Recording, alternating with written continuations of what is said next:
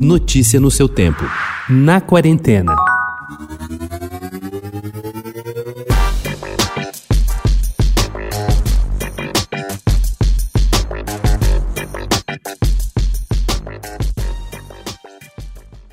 Colocar as ideias no papel antes de levá-las ao prato faz parte do processo criativo de muitos chefes de cozinha. Além de receitas, lembretes sobre processos e notas sobre potenciais ingredientes, seus cadernos ou tablets, no caso dos mais tecnológicos, guardam também desenhos que dão pistas de como será o empratamento. Tem desenho que mais parece um rabisco e tem desenho que é obra de arte, com direito à exposição em galeria e valor de venda superior a 3 mil dólares.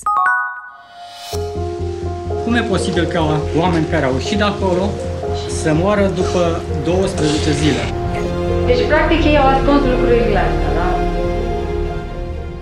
O Brasil não foi o único país a selecionar um documentário para tentar conseguir uma vaga no Oscar entre os cinco indicados para melhor filme internacional. Com Babenco, alguém tem que ouvir o coração e dizer parou. A Romênia escolheu Collective para o seu representante, exibido no mesmo Festival de Veneza de 2019 que o filme dirigido por Bárbara Paz. O longa-metragem romeno de Alexander Nanou ganhou o European Film Awards na categoria documentário e foi um dos indicados para a premiação da Associação Associação Internacional de Documentários. Nanou foi movido pelos protestos de milhares de pessoas exigindo a queda do governo após o um incêndio na Boate Collective, que matou 64 pessoas em Bucareste em outubro de 2015.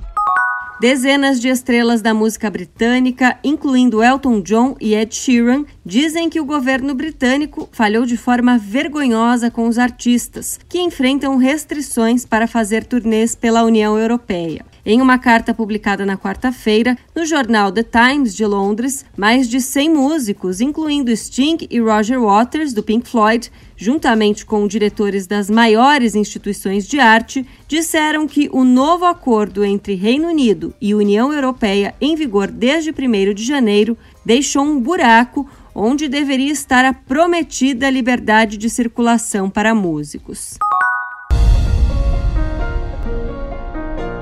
No one slept in here in about 20 years. Is that a honeycomb? Do you like bees? There are hives in your garden. Would you like to see them? You should tell the bees your secrets, then they don't fly away.